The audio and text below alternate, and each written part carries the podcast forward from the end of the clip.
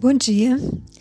A nossa reflexão de hoje tem por título: Por que não tenho o que o outro tem?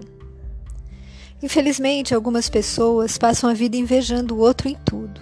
Quanto ao lar, emprego, condições culturais, sociais, econômicas, o companheiro ou companheira, os filhos tão bonzinhos, o sucesso, e se acham injustiçadas por Deus por não ter o mesmo. E pesquisando sobre o tema de hoje, eu encontrei que normalmente invejamos alguém parecido conosco.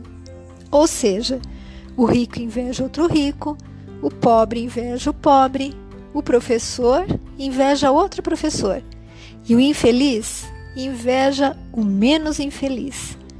Eu não havia pensado ainda sobre essa perspectiva, mas quando eu olhei para os momentos em que invejei alguém, percebi que foi exatamente isso que aconteceu comigo. Eu não tenho vergonha de admitir esse defeito, que às vezes até me surpreende. Até porque eu não conheço ninguém do meu círculo de relações que não tenha sentido inveja de alguém. Muitas vezes até alegando: ai, amiga, eu estou sentindo uma inveja de você. Mas é uma inveja branca. Gente, existe inveja branca? Na verdade, a inveja é um problema moral. Está muito presente em nossa sociedade. O invejoso, ele não está contente com o que é. Ele quer ser outra pessoa, viver outra vida bem diferente da sua.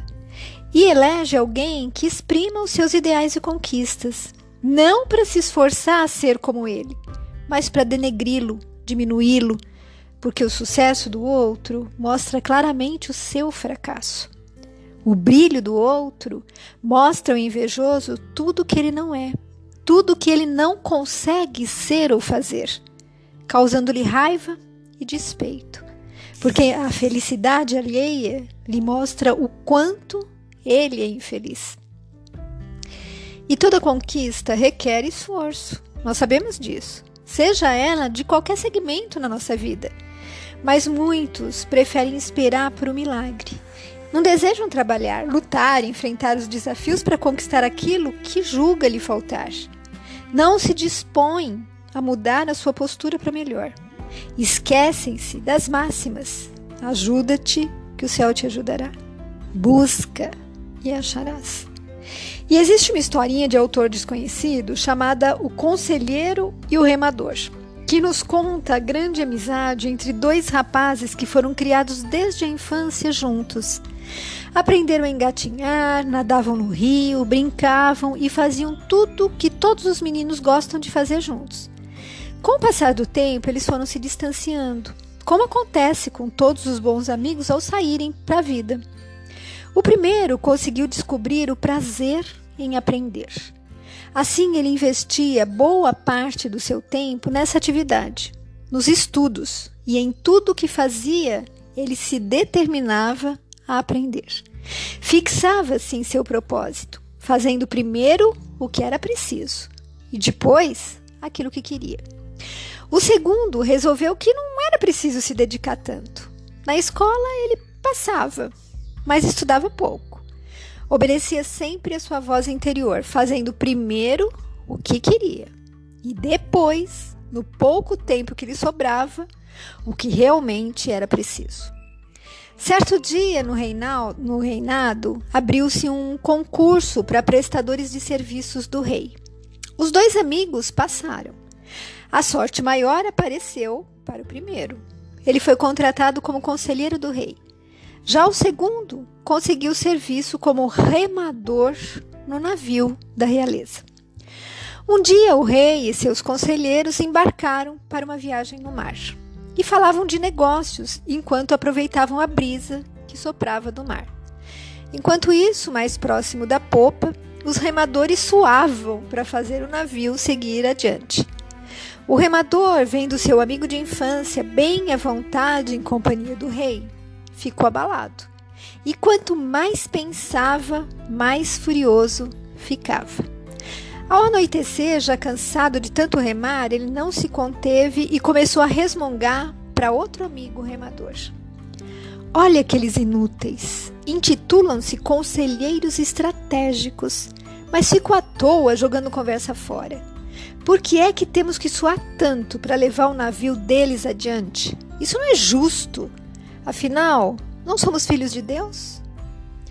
Ao ancorarem o navio para pernoitar, o remador foi acordado no meio da noite por uma mão que lhe sacudia. Era o rei em pessoa. E o rei lhe pediu: Há um barulho esquisito vindo daquela direção, apontando para a terra. Não consigo dormir imaginando o que seja. Por favor, vá lá e descubra o que é. O remador imediatamente pulou do navio e subiu para o alto de um morro. Voltou pouco depois com a informação.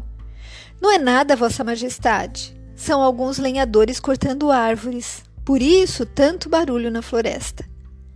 Remador, quantos lenhadores são? O remador não tinha se dado ao trabalho de olhar com mais cuidado. Pulou do navio, nadou até a praia, correu o morro acima e voltou. Vinte e um, Vossa Majestade. Remador, que tipo de árvore é? Ele esqueceu de reparar. Lá voltou e retornou com a informação. Pinheiros, Vossa Majestade. Remador, por que estão cortando as árvores? Lá foi ele de novo. Para vender, Vossa Majestade. Remador, quem é o dono das árvores? De novo, ele teve que pular do navio, chegar na praia, subir o morro e ao voltar ele disse: Disseram que é um homem muito rico, Vossa Majestade. Remador, obrigado. Agora venha comigo, por favor. Os dois, o rei e o remador, foram até a proa do navio. E o rei acordou o amigo de infância do remador. Conselheiro, há um barulho esquisito vindo daquela direção e apontou para a terra. Não consigo dormir imaginando o que seja. Por favor, vá e descubra o que é. O conselheiro pulou do navio, nadou, chegou na praia, subiu o morro, rumou né, para a terra e voltou pouco tempo depois. É uma equipe de lenhadores, Vossa Majestade. Conselheiro, quantos são? 21, Majestade.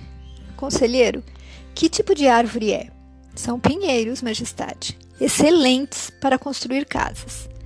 Conselheiro, por que estão cortando as árvores? Para negociar. O reflorestamento de pinheiros é do prefeito do vilarejo. Ele realiza o corte a cada dois anos. O corte é autorizado. Me mostrou o ofício. Ele pede desculpas pelo barulho e convida Vossa Majestade para o café da manhã, que será preparado especialmente para recebê-lo, Majestade. O rei olhou para o remador. Remador, ouviu seus resmungos. Sim, todos nós somos filhos de Deus, mas todos os filhos de Deus têm seu trabalho para executar. Precisei mandá-lo cinco vezes à terra para obter respostas. Meu conselheiro foi uma vez só. E é por isso que ele é meu conselheiro estratégico. E você fica com os remos do navio. Meus amigos, bem clara essa mensagem, não é mesmo? Repetindo o que rei disse, sim, todos nós somos filhos de Deus, mas todos os filhos de Deus têm seu trabalho para executar. E assim é. Deus criou todos nós simples e ignorantes e nos dá em cada encarnação, a cada segundo da nossa vida, chances para crescermos, evoluirmos, conquistarmos bens materiais e espirituais, mas Ele espera que façamos a nossa parte. Ele não comete injustiças, dá a todos muitas oportunidades e as condições específicas para que possamos ser mais felizes, plenos, fortes. Mas, como falei, precisamos fazer a nossa parte. No entanto, cada um usa seu livre-arbítrio como deseja. Por isso é livre arbítrio. Mas a colheita será de acordo com o plantio. Assim, não culpe ninguém por seus males, desilusões, já que você é o único responsável pelo que faz de sua vida. Não desperdice mais essa oportunidade tão enriquecedora. Pare de invejar o outro e trabalhe seu interior para ter a força, a determinação que lhe farão buscar e conquistar os seus objetivos. nunca se esquecendo do grande e igual amor que Deus dedica a cada um de seus filhos. Fique com Deus. Beijos de quem se preocupa com você.